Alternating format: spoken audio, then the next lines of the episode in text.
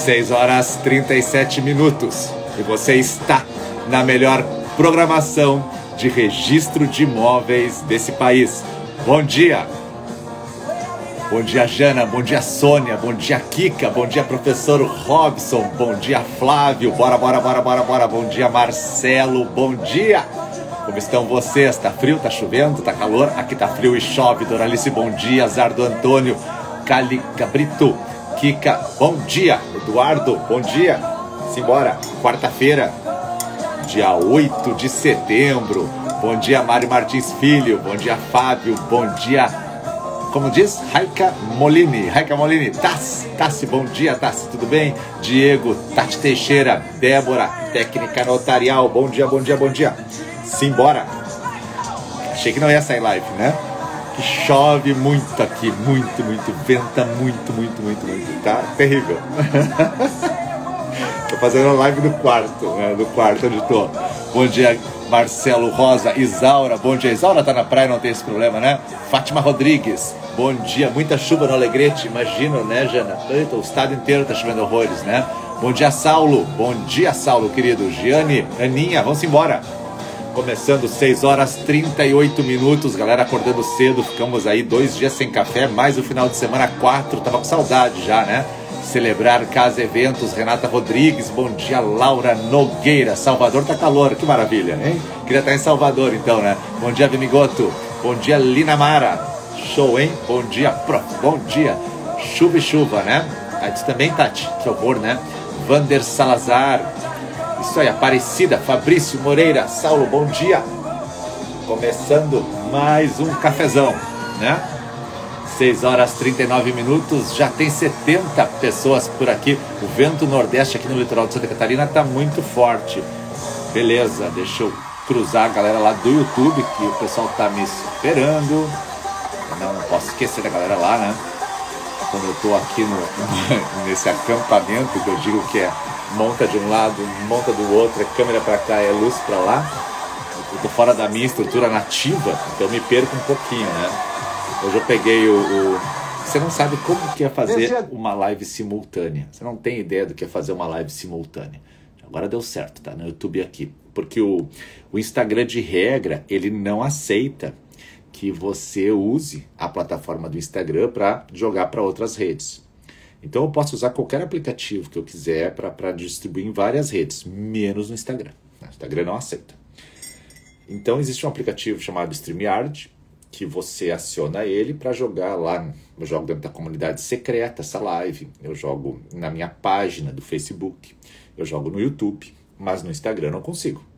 Então no Instagram eu faço pelo celular. Então eu boto o celular aqui de frente e em cima do celular eu boto a câmera Olha só a gambiarra que fica, né?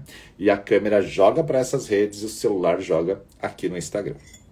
É assim que funciona, incrivelmente. Né? Fazer uma live simultânea. Existem aplicativos, existem, que tentam driblar essa mágica do Instagram. O problema de você usar um aplicativo que dribla o Instagram é que quando ele, ele per, percebe isso, ele bloqueia alguns recursos da sua conta. Daí você fica sem poder fazer live, fica com menor engajamento, não consegue distribuir conteúdo. A rede social hoje ela, ela tem um algoritmo que muda constantemente, você tem que trabalhar com ele, tem que saber o que está acontecendo na, no mundo da rede. Senão você de repente nem está aqui na live. Eu estou em live agora, tem 107 pessoas aqui no Instagram, lá no YouTube, galera chegando, tem 11, mas no Instagram não é todo mundo que sabe que eu estou em live, mesmo os meus seguidores, porque ele distribui só para aqueles que estão mais engajados comigo. Ele não distribui para todos, né?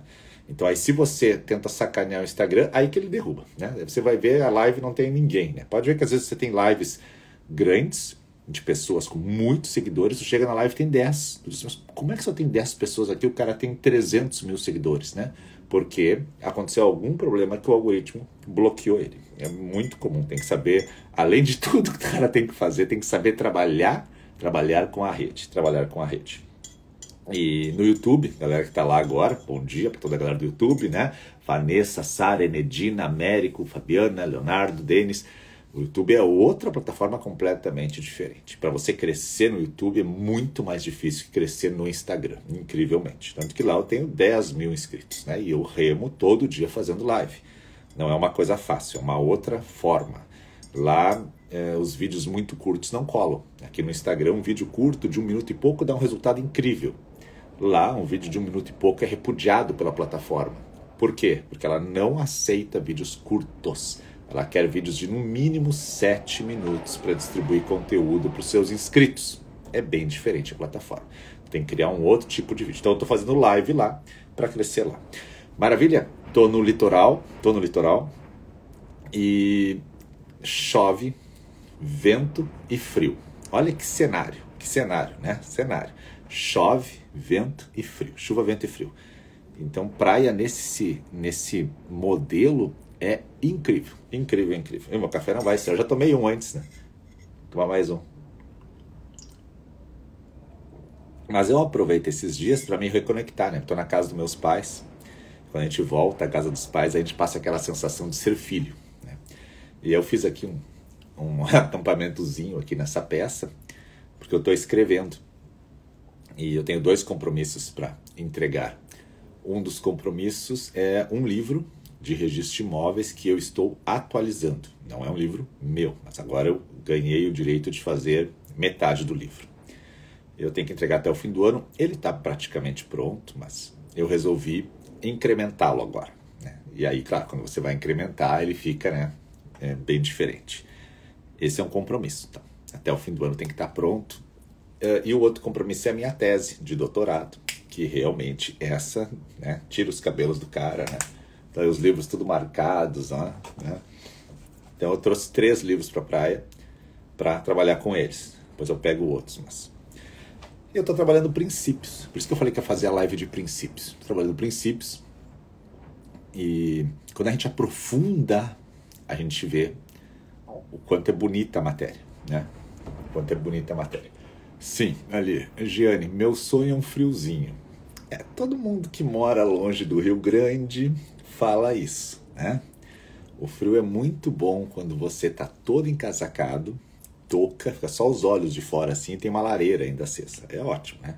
Agora que nem ontem a gente saiu para jantar, entre o carro e qualquer estabelecimento, o vento e o frio que passam ali é destruidor, né? Destruidor. Aí tá a Leila que mora na Bahia, que é gaúcha, né? Que sabe como é o frio encardido aqui do Rio Grande. Mas o, o friozinho é bom. Em casa, fechado com a lareira, né? Trabalha nas férias? Trabalha nas férias, né?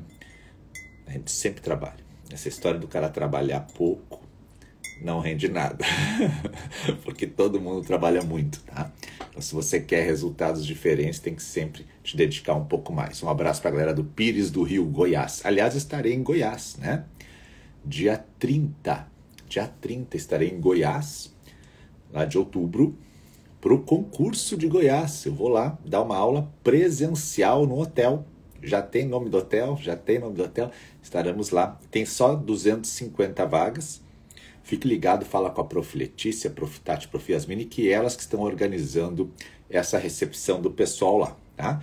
Mas a gente vai dar aula sábado de manhã e tarde, somente sobre é, os segredos do Código de Normas de Goiás. Beleza? Ok. Simbora. Tomar café, vamos nessa. Eu não sei se vocês ouvem o vento aqui. Nem dia é, né? Olha aí o caos que tá. Nem dia é. Nem dia é. Só dá ventão aqui. Maravilha. Quero falar de princípios. Ontem eu estudava muito um princípio com mais profundidade. E é um princípio que a gente patina um pouco quando vai ler ou faz uma leitura muito rápida, muito superficial mas é um princípio que tem umas nuances muito interessantes. O nome dele talvez não agrade você. Ele se chama princípio da inscrição. Talvez o nome não te diga muito, ou você diga assim: ah, é um princípio que se escreve, né? Inscrição, escrever, marcar. Né? Mas ele tem umas nuances interessantes. Basicamente, a inscrição né, é o ato de fazer algo num livro do cartório. Fazer algo num livro do cartório. Então, quando eu estou no registro de imóveis, eu sempre busco o registro, né? eu busco alcançar o fim, né? que é a segurança jurídica registrar. A questão é quais são os efeitos desse registro? E aí vem a história da inscrição. Se a gente for lembrar das minhas aulas, que eu sempre converso, né?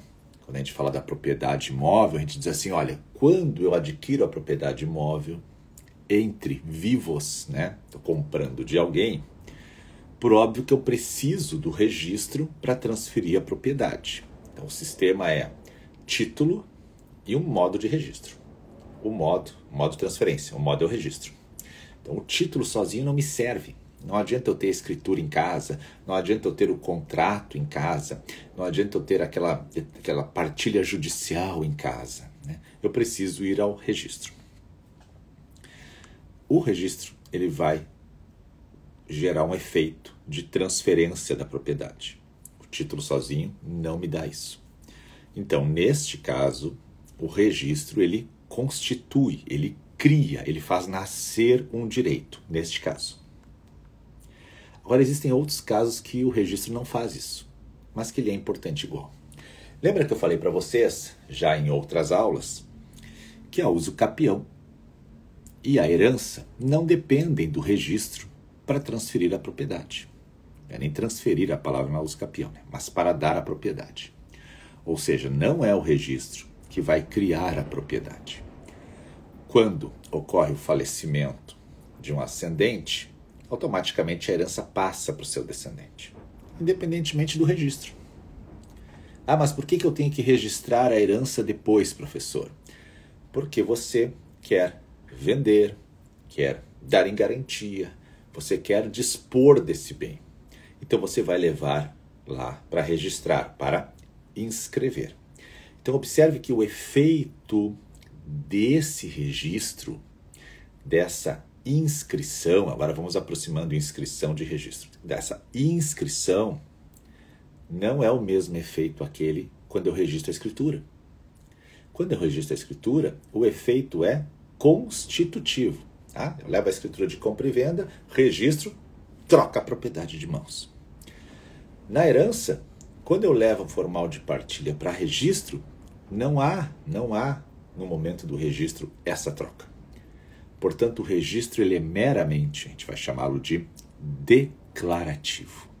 Declarativo. Veja, naquele primeiro caso, o registro é constitutivo, no outro é declarativo. E aí é interessante que é, assemelha-se isso a uso capião. Na uso capião, o registro é declarativo. E é aqui que eu quero entrar, em registros declarativos. Veja, o registro constitutivo parece claro para todo mundo. Ah, eu tenho uma doação com reserva de usufruto. Maravilha. Não levou a registro? Não. Então o usufruto não existe ainda. Não está lá, não está valendo. Aí eu tenho uma hipoteca. Não levou a registro? A hipoteca não está produzindo efeitos eu preciso ir ao registro para constituir alguns direitos. Mas em alguns casos o registro é declarativo. Agora, esse declarativo, eu vou dividir ele em dois tipos. Observa só, eu vou dividir o registro declarativo em dois tipos. O primeiro caso é esse que eu falei. Um registro declarativo que já transferiu a propriedade. Ou seja, já aconteceu um direito. As pessoas, quando fazem uso capião, acham que dependem do registro para ser proprietário. Não, você já é proprietário. Quando é que eu me torno proprietário com a uso capião? Quando você preencheu os requisitos da lei. Ah, é, nessa modalidade exige boa-fé? Nessa modalidade exige justo título? Nessa modalidade é 5 anos, é 10 anos, é 15 anos? Quando eu preenchi os requisitos todos, aconteceu. Ah, professor, mas é muito invisível isso. A família também é. Na união estável também é assim. Quando é que, quando é que ocorre a união estável? Quando é que você diz, agora está a união estável? Bom, eu preciso analisar quais são os requisitos da união estável para dizer que ele estava ou não. Então, certos fatos produzem muitos efeitos no direito. E a propriedade na usucapião, quando ela chega ao registro de imóveis, é apenas para quê? um registro declarativo, que agora me permite vender, porque antes eu com ela em casa fica difícil vender, né? Preciso registrar, dar a publicidade necessária, que não é constitutiva, uma publicidade declaratória, e aí posso dispor dele. Agora existe um outro registro declarativo, além desse. Esse, esse registro declarativo é muito importante. Partilha de herança e uso capião. Isso é muito importante. Mas existe um outro registro declarativo que é muito utilizado, que é um registro declarativo preventivo. Preventivo. Veja, eu sempre posso substituir a palavra registro por inscrição, tá? Posso. A própria Lei 6015 fala: considera-se registro tudo que a lei já falou na vida sobre inscrição e transcrição. A lei já falou, a 6015 já disse isso. Falou inscrição, falou transcrição, leia-se registro hoje. Mas inscrição é uma palavra que significa tudo que o oficial escreve nos seus livros. Inscrever, marcar, tá? dar uma um sinal que representa algo. Inscrição. Então, uma das inscrições é a inscrição preventiva. Inscrição declaratória preventiva ou registro declaratório preventivo. Mas o que eu vou colocar nesse preventivo? E por que, que ele é preventivo? Você lembra, ainda mais como advogado, que você pode pegar lá uma ação de execução né, e levar ela para averbar no registro de imóveis. Você pode levar para o registro de imóveis alguma citação de alguma ação real ou pessoal repersecutória. Você pode perceber, lá pelo artigo 54 da Lei 13097, lá no inciso 4 principalmente, que de repente o devedor tá, vai, vai, começar a se desfazer do patrimônio, vai fazer alguma sacanagem, né? ele vai, vai quebrar. E você pede para o juiz para inscrever na matrícula que tem um processo, que você está discutindo algo. E quando você leva essas informações para a matrícula, você está dizendo o quê? Eu estou discutindo algo, discutindo algo, mas eu quero marcar isso no patrimônio dele. Porque daqui a pouco um terceiro de boa fé chega aí e compra o imóvel. E aí o cara vai dizer o quê? Olha, eu fui lá, falei com o tabelião, falei com o registrador, o advogado leu a matrícula, estava tudo ok. O corretor me mostrou a matrícula atualizada. Eu achei que não tinha problema algum. E agora eu sou pego de surpresa que o cara tinha lá um problemão. Então, por isso a importância de se levar ao registro de imóveis essas ações. Mas essas ações, elas não são constitutivas. Né? A Doralice falou ali, ó, premonitória. Elas são premonitórias e a inscrição delas, que ela vai ser feita então na matrícula, é declarativa. Mas declarativa preventiva. Então ela é algo provisório. Claro, é um registro que vai ser feito, uma inscrição que vai ser feita, que pode ser por averbação ou o registro, até depende de onde ela vai se localizar, de forma preventiva e é provisória, porque ela pode sair. E ela não impede a venda do bem, isso é que é importante. Não impede a venda do bem. Alguns casos o juiz pode dizer, não, não vai mais vender, né? Disponibiliza o bem, bloqueia a matrícula, né?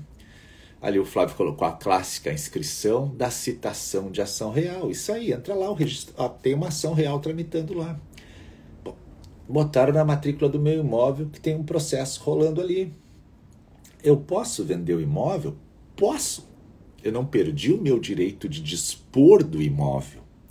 Agora veja que quem está comprando está sabendo que tem um problema. Está sabendo. Então, se alguém está comprando, ele vai olhar na matrícula, vai estar tá ali. Olha que tem uma inscrição, termo genérico que significa tudo que o oficial colocou para dentro do livro. O que está escrito ali? Ó? Tramita uma ação no fórum, tramita uma execução no fórum. O proprietário foi citado em tal ação. Uma inscrição preventiva. Com isso, o terceiro que adquirir o imóvel caso venha perder o imóvel, não pode alegar boa-fé. E aí a importância de quem está trabalhando na área imobiliária de levar ao registro de imóveis essas informações, que não são informações que constituem um direito. Não. Constituir direitos reais é naquela inscrição constitutiva que eu falei antes. A própria penhora. A penhora não é uma inscrição constitutiva. A penhora se constitui nos autos do processo. Mas eu tenho que trazer a penhora para a matrícula. Por quê? Para que seja informado, seja declarado que tem uma penhora naquele bem. Aí, se tiver duas, três penhoras, como é que o juiz vai decidir qual é a ordem? Isso é problema do juiz. Agora você vai levar lá na matrícula para informar. Ó, tá penhorado bem. Se a penhora não está na matrícula e alguém de boa fé vai comprar, nós já temos o primeiro entrave. O cara fez todas as consultas, comprou bem. Pior ainda é se esse cara vende depois para um outro. O bem andou, o bem circulou. A gente chama de segurança jurídica, e hoje tem uma das perguntas que é sobre isso, exatamente o fato de você ter a sua propriedade garantida lá no registro de imóveis e não vai ficar sofrendo ataques malucos de nenhum tirano, mas a outra segurança jurídica, que é a dinâmica, é aquela que o imóvel está no mercado. Então, se alguém pegar e dizer, ah, esse imóvel aqui me interessa comprar, facilita o andamento do mercado. Ali, Eduardo. Bom dia, professor. Qual o limite do princípio da inscrição? Quando registra-se um título, leva-se as obrigações da escritura para o registro? Aí é muito interessante isso. Já vou chegar lá. Qual é o limite da inscrição? O que pode entrar na matrícula? O que pode entrar na matrícula? Porque eu falei agora de uma inscrição constitutiva, aquela que gera um direito real, nasce o direito, ocorre uma mutação do direito, a propriedade se desloca de uma pessoa para outra. Eu falei da inscrição declarativa, o direito já ocorreu, mas eu chego no registro para publicizar isso e ao mesmo tempo ganhar o direito agora de vender o bem. Eu tenho a inscrição declarativa preventiva, eu levo ao registro os processos que me interessam e que eu quero evitar que o devedor faça bobagem. Eu não torno o bem indisponível, não é isso. Mas quem comprar já sabe que tem problema no bem. E eu tenho ainda outras inscrições. E aí a pergunta do Eduardo é muito interessante. A inscrição de mera notícia. Aquela que nós já falamos no outro dia, das notícias da gambiarra. Então, eu tenho a inscrição constitutiva se eu não levar ao registro, não tenho direito. Eu tenho a inscrição declarativa. Declarativa purinha é aquela que eu já tenho direito, mas eu levo ao registro para informar a todos. Eu tenho a declarativa preventiva. Existem processos tramitando e eu informo para a sociedade: olha, o cara está na minha linha de fogo. Se você comprar o bem dele, tu pode te incomodar. E eu tenho mais inscrições. Eu vou dar mais duas aqui a convalidante. Convalidante. O registro tem problema, a gente vai arrumar ele. E a de mera notícia. E a de mera notícia é que eu quero falar um pouquinho mais, porque esses dias eu falei numa live sobre notícia, o pessoal adorou e eu também adoro falar. Mas essa inscrição de mera notícia, ela não produz os mesmos efeitos da inscrição preventiva. Olha que interessante. Na preventiva, eu aviso a sociedade: ó, tem um processo. E se um, se um cara compra, depois eu vou lá e digo: eu falei que tinha um processo. Mas na de mera notícia, não. Porque a regra é que ela não vai gerar efeitos. Ela não vai gerar efeitos. Ela é apenas uma mera notícia. E aqui, ontem eu estava procurando onde é que a lei fala em mera notícia. Né? Daí eu fui lá na 13465, que é a lei da REURB. E lá ele fala que as, as construções serão averbadas por mera notícia. Quer dizer, o legislador começou a trazer isso né, para a norma. Né? Mas alguns códigos de normas trazem muita história da mera notícia. No Rio Grande do Sul é muito comum. Um exemplo de mera notícia: união estável. Veja, a união estável é muito diferente do casamento. Por mais que a gente, quando é pequeno, a gente diz é igual. Né? Quando a gente é pequeno, no sentido de estar tá começando no direito. Ainda mais quando o professor fala, ah, família é tudo igual. Né? Mas a gente sabe que é muito diferente. E a gente sabe que, dentre as diferenças claras, o casamento passou por uma celebração. A união estável, não. Ela se constituiu ali com o tempo. Na matrícula do imóvel, se eu for levar o casamento, por óbvio, eu vou levar o quê? Uma certidão de casamento. Um documento oficial. Na união estável, o que eu vou levar? Ou eu levo a palavra, ou eu levo um contrato. Um contrato de união estável, de convivência. Esse contrato produz os efeitos jurídicos necessários? Não. Tanto que se eu for fazer um inventário, chegar lá, tem que reconhecer a companheira. Não basta empurrar para o tabelião a escritura pública. Tem que reconhecer ela, os herdeiros devem reconhecer. Porque ela não tem efeitos constitutivos nesse sentido da escritura. Ela é muito boa, é uma prova, mas muitos juízes até anulam, anulam essa escritura. Diz, não, não valeu isso aqui, foi para outros fins previdenciários. Comum.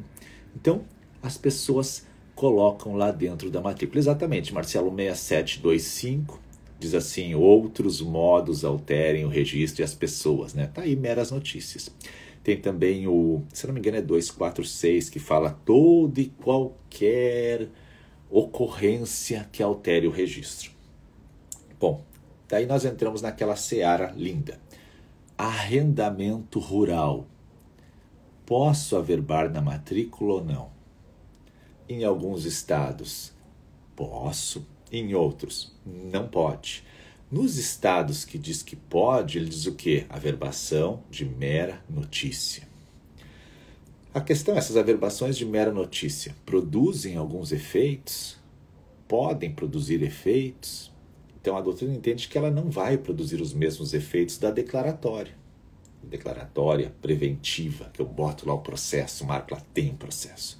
A de mera notícia é aquela que a gente leva lá apenas para informar. Agora a pergunta do Eduardo: quais são os limites da averbação de mera notícia? Posso sair averbando cessão de direitos hereditários? Posso sair. Imagina você que você apresentou uma escritura pública para registro e o oficial disse que ela tinha um erro. Aconteceu um problema. E ele dá nota devolutiva. Eu posso pedir para averbar a mera notícia da escritura? Posso pedir isso? Então, há de se ter um limite. Há de se ter um limite. O problema é que, como não existe na norma isso de forma clara, que os códigos de normas fazem? Eles vão criando novas averbações de notícias. Novas averbações de notícias. E aí eles vão averbando, e isso vai se criando uma forma diferente de se inscrever. Então, a verbação de notícia é algo que não vai gerar os mesmos efeitos. E aí a pergunta é: se está tramitando uma ação de uso capião, está tramitando um procedimento de extrajudicial de uso capião. Ele é um procedimento que o protocolo é prorrogado ad infinitum, né? Se o procedimento extrajudicial levar oito meses, o protocolo está aberto. Primeira pergunta: Pode-se fazer um outro registro nessa matrícula, sabendo que tem aberto um protocolo de uso capião? Olha que interessante, né? O cara entra com o pedido de uso capião, eu protocolo ele e estou analisando, pedindo documentos. E nesse meio tempo, o cara vende a propriedade e chega a escritura de compra e venda. Pode registrar ou não pode? que interessante. Será que o, o protocolo do uso capião, ou da uso capião, como a maioria ainda prefere os mais antigos, ele impede novos registros? Ele torna o bem indisponível? Não, não torna o bem indisponível. Não torna. Mas o que acontece com essa propriedade depois? Claro que ela pode cair se a ação for determinada, o procedimento for determinado procedente. Então parece muito interessante realmente averbar na matrícula a questão da uso capião. E aí a dúvida é: essa averbação, que então em lato senso seria inscrição, ela seria preventiva ou de mera notícia? Eu entendo que é preventiva, porque os registros todos podem cair depois, e na mera notícia não. Exemplo clássico de mera notícia que vai dançar. Chegam duas penhoras para registro ou averbação, né? Vamos dizer assim, seria registro, mas é averbação pelo CPC. Alguns estados ainda lutam, né? Para o registro. Mas chegam duas penhoras. Uma delas não tem condições de ser inscrita. Faltam elementos. Mas o cara faz uma averbação de mera notícia. A outra penhora está ok. E ela entra na matrícula do imóvel. Havendo uma disputa entre as duas, qual delas vai ganhar? Interessante, uma conseguiu o registro declarativo preventivo, a outra conseguiu a averbação de mera notícia. Né? Em relação a, aos efeitos jurídicos, eles são diferentes. Ali, Eduardo, mas a prenotação será ressalvada em todas as certidões. Isso aí, exatamente. Por isso que a segunda corrente vai dizer assim: não precisa averbar a, o pedido de uso capião extrajudicial. Por quê? Porque toda vez que forem tirar uma certidão, vai constar, ó, tem aqui um pedido. Fico pensando em relação às centrais, né, que já enxergam as matrículas online. O cara vai lá e olha a matrícula e não está averbado. Né? Interessante, muito interessante. Então, há de se, de se observar se tudo deve ir para a matrícula ou não. Eu tenho perguntas em relação a isso, e uma do Eduardo ali que já vou responder é se as obrigações devem ir para a matrícula. Obrigações. Existe uma grande divisão aqui no país em relação a isso. Se vai para matrícula ou não, um direito obrigacional. A regra clássica é que na matrícula vão direitos reais, direitos reais. Mas a gente encontra alguns obrigacionais que possuem eficácia real. Olha que interessante.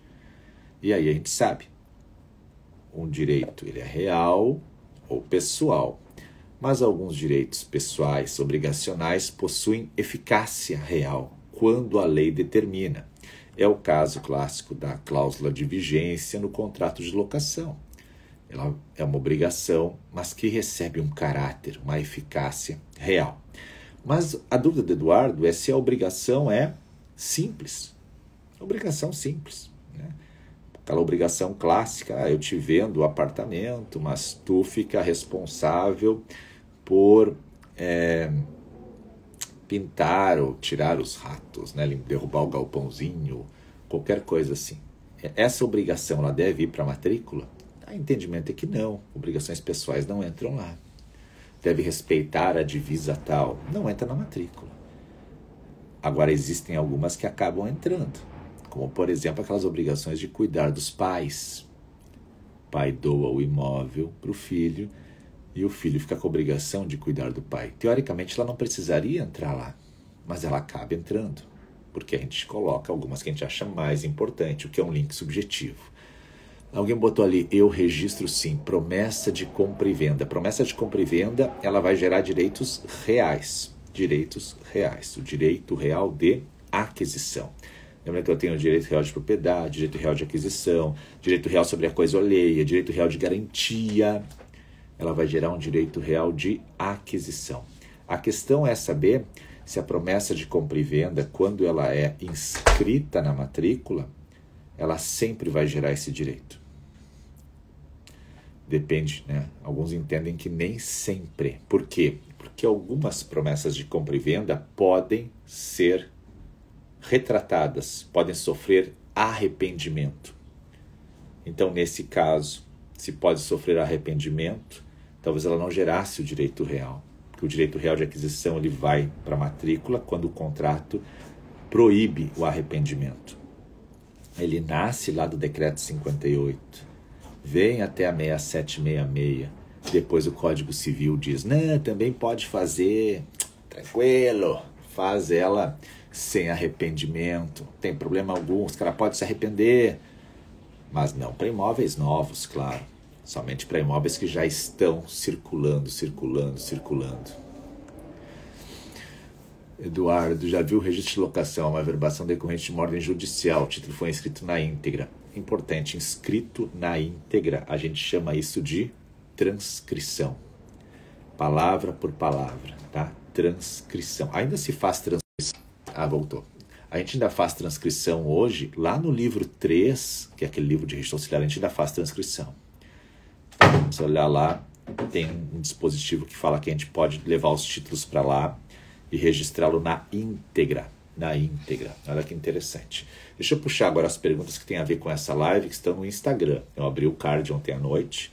Sempre eu abro o card à noite para responder de manhã.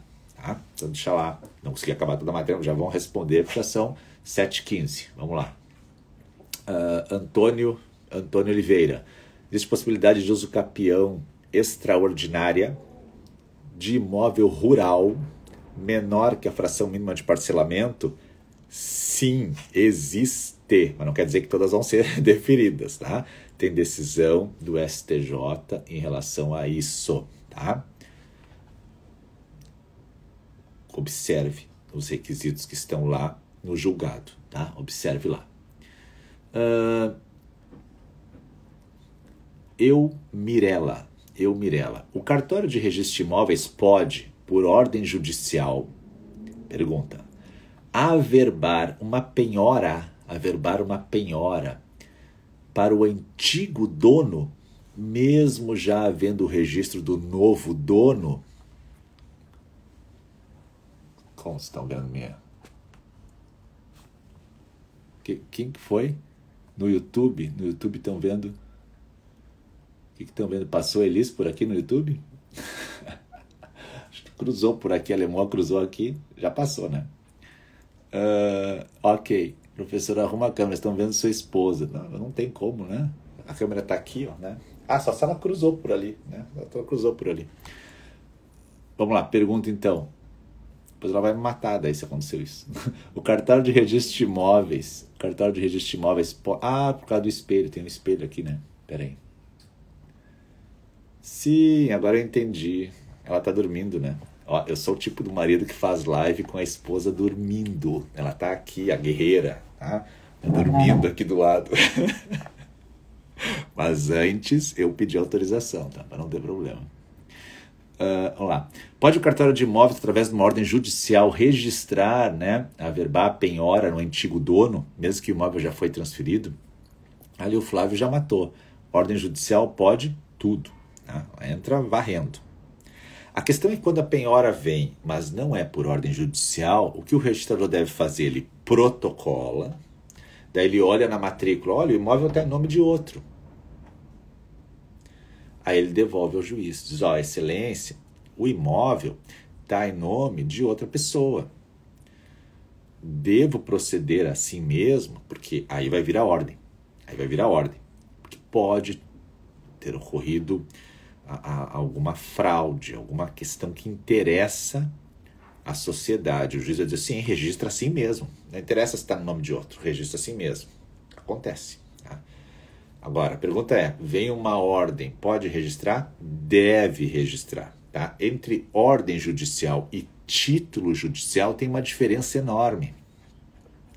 O título judicial, o registrador pode qualificar, analisar não o mérito. Né? Formal de partilha. Foram recolhidos tributos e coisas. Agora, a ordem judicial, ela vem varrendo. Né?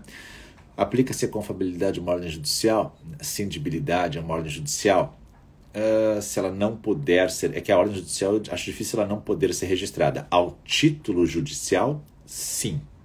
A ordem judicial, eu já acho que se ela vem, ela vem varrendo, né? Eu não vejo como evitar a inscrição quando ela é determinada pelo juiz, tá? Eu, eu pelo menos sigo essa linha há anos e o juiz determinou, eu jogo para dentro da matrícula.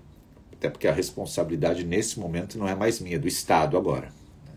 Há muita diferença quando uh, eu jogo para dentro da matrícula algo, jogo é bonito, né? Escrevo dentro da matrícula algo e na verdade estava errado, a responsabilidade é minha. Agora, quando o juiz determina, então daí a responsabilidade é do Estado nesse momento. Uh, Doceli a Carlos, Doceli, Doceliria Carlos, pergunta lá no Instagram. Professor, tem conhecimento de estradas municipais? Estradas municipais. Gente, estrada municipal, fiz uma live semana passada. Pega lá no meu YouTube, chama-se Estradas e a origem da palavra gambiarra. Dá uma olhada nisso lá, tá? Lá tem tudo. Aqui a pergunta dela é: quais os trâmites legais, como deve ser o decreto? O professor tem algum caso prático para ser caracterizada a posse indireta? Ó, as indenizações das estradas, elas ocorrem sempre naquela forma, a desapropriação. Se não fizeram desapropriação, a estrada pegou e foi feita na desapropriação indireta, no, na, na retro mesmo, na retro escavadeira, então depois deve se acertar os dois. Tá? Agora, se o prazo para indenizar já passou muito, aí já prescreveu, tá? já, já foi. Uh, vamos ver aqui. Um cliente tem um imóvel urbano com uma construção de 200 metros quadrados. Uma construção de 200 metros quadrados. Tá? E tem outros 200 metros que não estão averbados. Então, tem um imóvel urbano, o terreno é de mil, tá? tem 200 metros averbado e 200 não averbado. Maravilha. Super comum isso, né? Bastante comum. Pode desmembrar o imóvel? Pergunta. O imóvel está em garantia. O imóvel está em garantia. Pode desmembrar o imóvel? Se está em garantia, né? Por que você quer desmembrar isso, né? Pode desmembrar o imóvel para deixar alienado apenas o que está averbado. Ah, entendi. Tens o terreno, né? E tens uma construção averbada e uma não averbada. Você quer desmembrar e deixar só isso aqui averbado e isso aqui livre. Normalmente a garantia vai pegar todo o terreno, todo o terreno. Então você não vai conseguir desmembrar sem no mínimo falar com o credor, né? E liberar uma parte, que imagino que você queira encaixar em outro financiamento. Tá? Se está tudo em garantia, e eu não sei aqui nem qual é a garantia, porque não aparece ali se é alienação fiduciária ou se é hipoteca, que são as mais comuns. Né? Nessas garantias, qual delas é? Mas se ela está ao credor, como é que eu vou desmembrar o imóvel né? e ficar com uma construção livre? Isso deveria ter sido feito antes. Antes eu deveria ter desmembrado o imóvel dentro da legislação municipal, um deles deixava com a construção averbada, o outro depois ia regularizar a construção de averbação, a averbação da construção. E essa daqui eu dou garantia. A outra está livre. Fazer isso depois não é tão fácil. Tá? Tem que falar com o credor e aí ver se é possível a liberação parcial da garantia, que tem uma discussão em relação a isso, ok? Vamos ver quem mais está aqui que pergunta. Uh, Rúbria, Rúbria, Rúbria Viana, Rúbria Viana.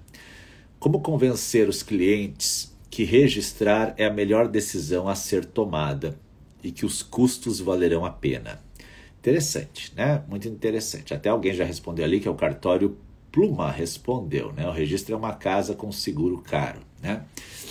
Uh, as pessoas evitam quaisquer custos, quaisquer custos que não estejam no seu orçamento. Aliás, as pessoas gostam de comprar um carro e depois são surpreendidas que tem IPVA. Isso ninguém falou que tinha IPVA. As pessoas compram o carro e depois tem que fazer o seguro, porque o carro é bonito, e aí o seguro é muito caro. Então as pessoas normalmente elas quando compram algo, elas não fazem um planejamento de toda a estrutura que está nesse troço.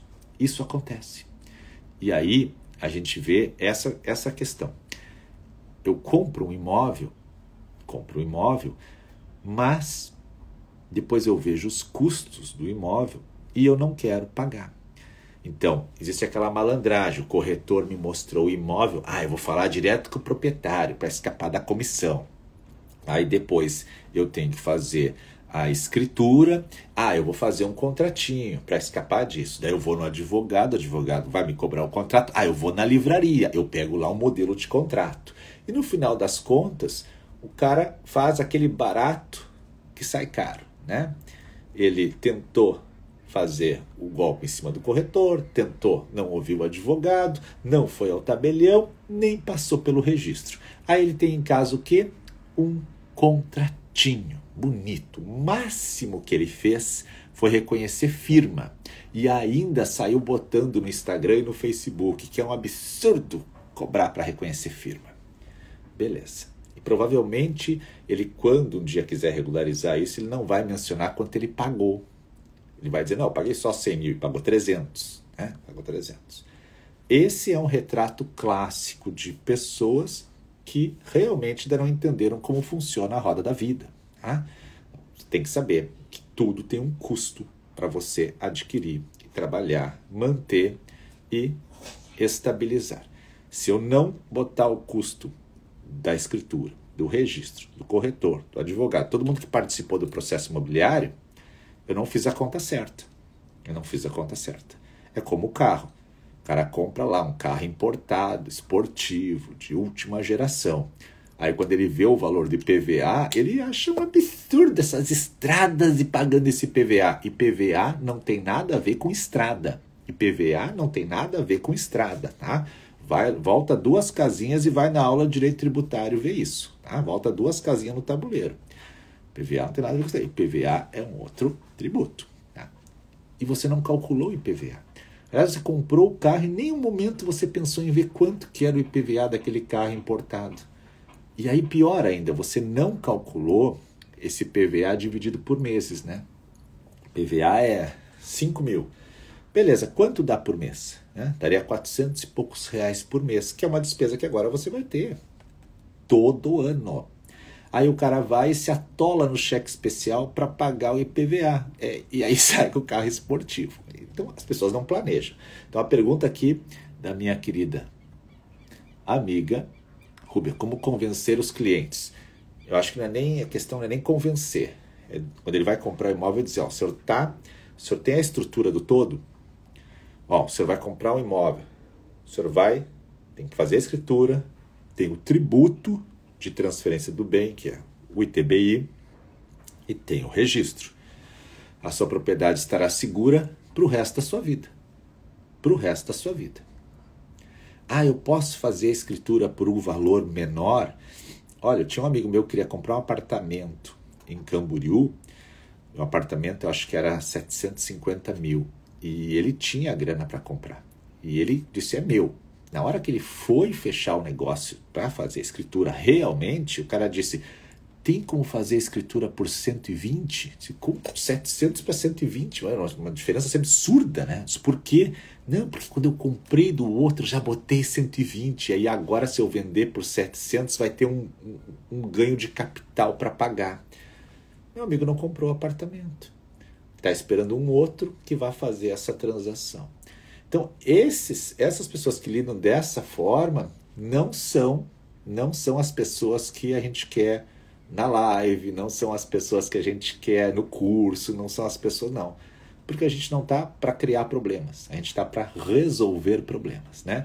E esse cidadão que não pagou a comissão do corretor, que foi lá no advogado e achou caro o contrato, que não fez escritura, que não pagou o imposto, que não pagou então o registro, que pegou o contrato da livraria, reconheceu firma, achou caro e está em casa, e depois ele chega e diz assim: tem como regularizar?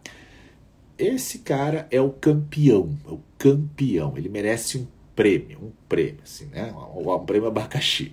Então, como convencer? É a questão de conscientizar. A propriedade é um valor, é um bem precioso para a família. A propriedade é um bem da família.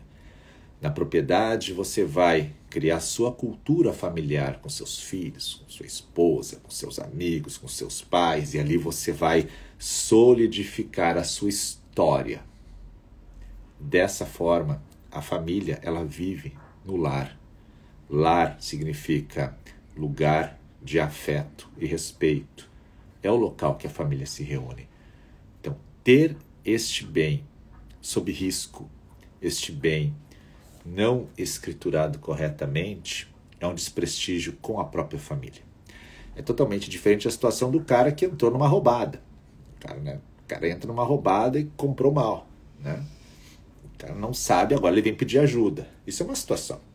Agora, o cara que conscientemente não quer absorver os custos de uma transação imobiliária é o cara que está desprestigiando a própria família. Tá? Falo pela experiência de 24 anos de balcão. Porque é bem isso que a gente vê todos os dias. Margarete, minha mãe faleceu e doou o imóvel para minhas duas irmãs. O que podemos fazer? Inventário. Bem simples, tá? Inventário. Se ela doou, espero que ela tenha feito escritura. Se ela doou só de boca, você sabe que vai se incomodar um pouquinho. Né? Se incomodar um pouquinho se as irmãs não quiserem cumprir o acordo, aquela coisa toda. Ok? Regularizar. Igor Baxter colocou ali regularizar. Né? Regularizar. Baldo Felipe. Podemos fazer um inventário onde um dos herdeiros é o espólio? Um dos herdeiros é espólio? Admiração gigantesca pelo seu trabalho. Querido, o espólio não tem personalidade jurídica. Tá? Por mais que o artigo 75 do CPC diga que ele tem personalidade judiciária, ele não deve entrar na matrícula. Tá? O que a gente faz na escritura é faz a, a historinha, morreu, deixou tantos filhos, e um desses filhos era pré-morto, e aí tem esses outros aqui embaixo. Tá? A gente vai fazer toda a historinha, mas não bota o espólio, eu não, eu não recomendo. Tá? Eu não recomendo. Bruno, Uh, professor, pergunta mais dura agora. Qual o limite do uso dos princípios no registro de imóveis? Nas notas devolutivas. Qual é o limite do uso dos princípios nas notas devolutivas?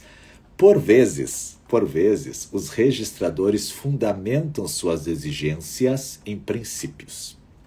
O princípio mais usado, então, é o da segurança jurídica virou um coringa? Olha que legal, né? eu gostei da pergunta, sabe? Aqui a gente lê todas as perguntas, tá? Todas as perguntas. Não tem, se a pergunta vem no meio do peito do professor, o professor lê a pergunta igual, tá? É, antes de falar em coringa, né, eu gosto de lembrar que o princípio mais coringa de todos, o Master Top Class Ultra Plus, é a dignidade humana. Né? Esse Cara, se você não sabe responder nada, você diz assim, porque a dignidade começa assim, né?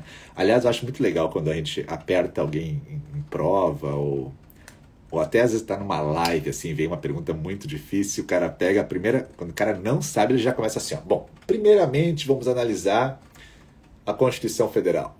já vem descendo lá de. Né? Então tá, então aqui qual é o limite do registrador com os princípios, né? Bruno, tá ali, ali na, na tela ali do, do Instagram. Muito boa a pergunta. O registrador deve fundamentar a nota devolutiva, com certeza, não há dúvidas disso. E deve indicar a base legal. Uh, muitos dos princípios estão positivados na norma. Então daí a gente poderia dizer, ah, então é uma regra, né? Aquela velha discussão entre a, a, a velha discussão entre a regra e o princípio, né? E no Brasil a gente adota muito aquela ideia de que a regra está escrita, o princípio está implícito, né? Ou o princípio está numa norma maior e ele vem para solucionar o conflito entre as regras. Então eu posso ter conflito de duas regras, aí um princípio vai sanar ele, ou eu posso ter até um conflito de princípios. E aí um princípio vai prevalecer sobre o outro. E aí nós temos aquela questão dos meta-princípios. A dignidade é um mega meta-princípio, né? E o outro super, hiper, ultra, master, top class é o segurança jurídica. Esse é um que tu pode sempre enfrentar com ela tudo, né? Nunca tu vai poder ir contra a dignidade.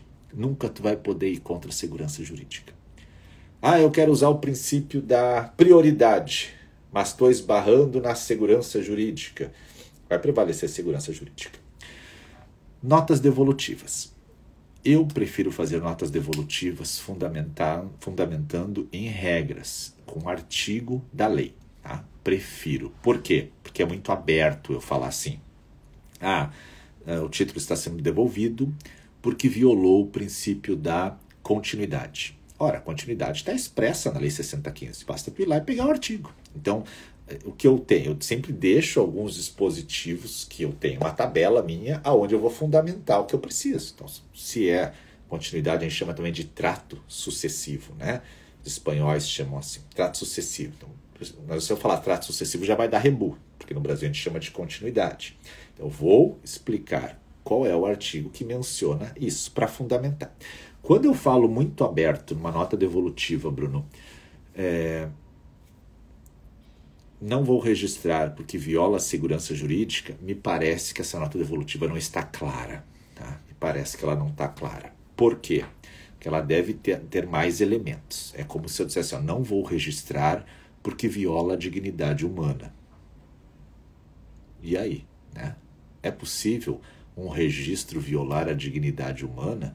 Puxa, tem tanta tese para dignidade, né? Os caras já têm tese para dignidade que o embrião congelado tem direito a nascer, né? Tem essas teses assim, né? Então, claro que eu posso encaixar qualquer tese nos super escudos. Então, minha opinião, Bruno, acho que essa nota não está bem fundamentada, né? É, vindo uma nota assim, eu nunca estou do outro lado, né? Quer dizer, até tu às vezes, né?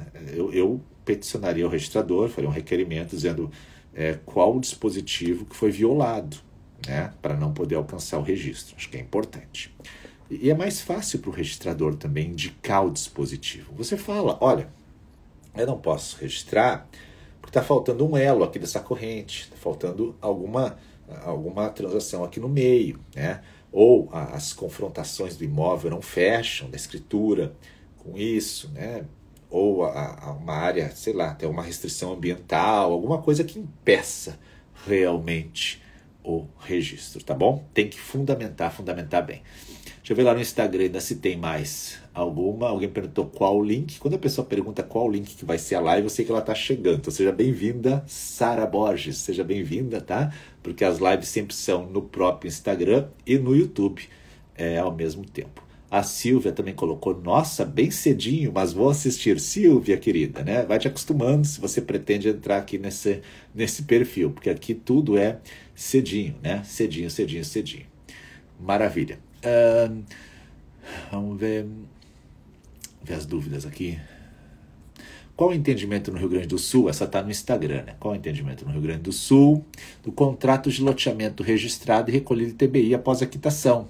Só averbar a propriedade ou faz escritura? No Rio Grande do Sul, faz escritura, tá? Mas São Paulo já é direto, outros estados também. Qual vou saber qual hotel que o senhor vai estar em Goiânia? Já dá para contar o hotel? É, eu acho que dá, né? Porque a princípio está tudo reservado, né? Dá para contar? Eu acho que dá. Clarion. Falei, tá? e o salão de eventos já está reservado para nós, né? E a gente vai fazer um grande evento. Renatinha Freire, professor, faz uma live sobre inventários? Tranquilo, eu já devo ter feito umas 10, mas eu faço sempre. Agora, adoro, né? A gente fez várias. Se tu pegar no meu YouTube e digitar inventário, tem desde o básico até os pontos polêmicos do inventário, tá? Professor, por que os seus horários sempre terminam em 7? Essa pergunta é a pergunta que eu mais ouço neste ano de 2021, né? Olha, são sete notas musicais, né? São sete mares, são sete dias. Acho que o número sete está tão forte na criação que talvez ele seja um amuleto para isso, certo? No YouTube eu tenho perguntas, né? Tem muitas perguntas lá no YouTube, na galera do YouTube. E aqui no Instagram já deu uma hora. Tem 186 pessoas aqui no Instagram. Live sobre títulos judiciais. Legal, Eduardo. Boa. Quando vai abrir a próxima turma? A próxima turma abre em outubro. Nós vamos ter evento ao vivo dia 4, 6 e 8. É, ao vivo no YouTube. Uh, 4, 6 e 8. E a turma abre depois, tá? Nós já temos fila de espera, que está ali no meu site. Sempre lembrando que se você está vendo aí um monte de banner, que não são meus ainda, né? Falando curso, curso, curso. A internet explodiu muito essa questão de cursos, né? Demais, demais, demais. Muito curso hoje. E isso vai baixar, gente, tá? Isso vai baixar, vai baixar. A questão é que agora todas as pessoas estão enxergando assim, ah, uma grande oportunidade de ganhar dinheiro, ficar rico na internet, né? A pessoa não tem noção do que é o mundo virtual. Eu estou nesse mundo desde o ano passado. Em janeiro eu tive o meu primeiro grande lançamento. No ano passado eu comecei um menor. E ele tem investimentos. Né? Esses dias eu brincava que eu vi um banner, né? Todo mundo fala que ganhou, mas não fala quanto gastou. Né? Você vai ver quando você faz lançamentos de produtos digitais, cursos, que um dos maiores gastos que você tem é em tráfego, tráfego de rede. Você tem que pagar para o YouTube, para o Instagram e para o Facebook para ele distribuir o seu conteúdo. Por isso que muitas pessoas que estão aqui perguntam como você me conheceu? Ah, eu vi o bannerzinho aquele andando dos videozinhos. Isso sozinho também não basta. Se fosse só jogar bannerzinho, todo mundo já estava né, pronto. Quando as pessoas veem o bannerzinho, elas vêm na tua página. E aí tem que ter conteúdo. Se tu não tem conteúdo na tua página, o pessoal vai embora. Como é que você gera conteúdo? Vai gerar conteúdo, isso serve para todo mundo que quer entender de marketing digital. Fazendo live, fazendo banner, fazendo vídeo, dando conteúdo. E outra coisa, nunca reserve o conteúdo para você. Nunca. Ah, eu não vou contar isso porque isso aqui é um segredo meu. Você já está fora do mercado. Já está fora. Ah, isso aqui eu só vou contar no curso. Já está fora. O curso, se você for vender um curso um dia, você vai ver que ele é uma ordenação de materiais com resultados para você aprimorar o seu conhecimento e acelerar. Agora, na, na rede, você tem que passar o conteúdo.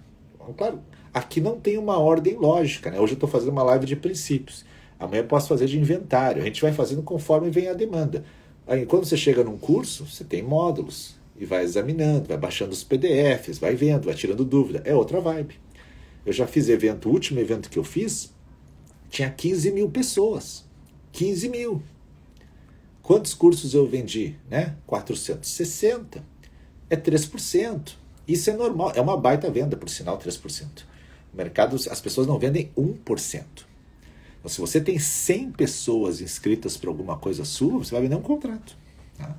Entenda isso, a média de mercado é 1%. 1%. 1% é a média. Acima de 1% já está completamente acima da média. Tá?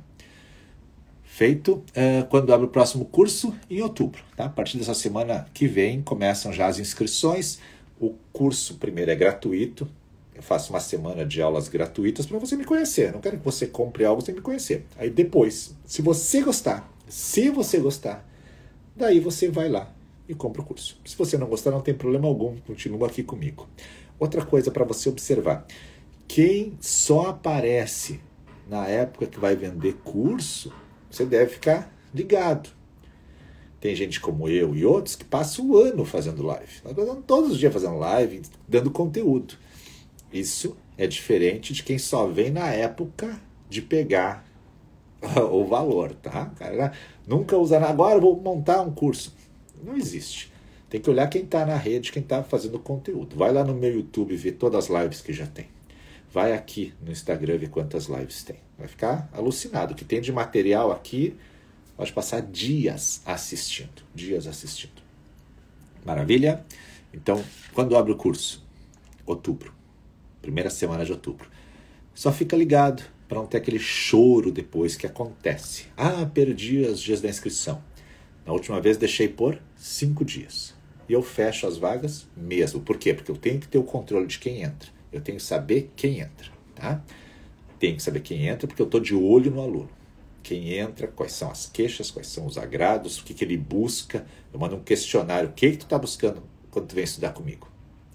Ah, eu quero regularizar imóveis. Eu quero mais clientes para o meu escritório. Aí eu quero fazer concurso. Eu quero saber quem é. Eu monitoro, porque eu vou produzindo cada vez mais conteúdo em relação à minha maior audiência. Diego, na quase fiquei entre os 20. Os 20 primeiros ganham mentoria individual comigo. Tete a tete, né? Faço no Zoom uma hora para conversar o que você quiser. E, e, aí tem outros bônus também. Beleza? Uh, vou para o YouTube. Eu sei que tem ainda muita gente aqui, mas eu preciso ir para lá. Obrigado, galera do Instagram. Vou para o YouTube agora responder as dúvidas lá. Aqui no meu tchau, tchau.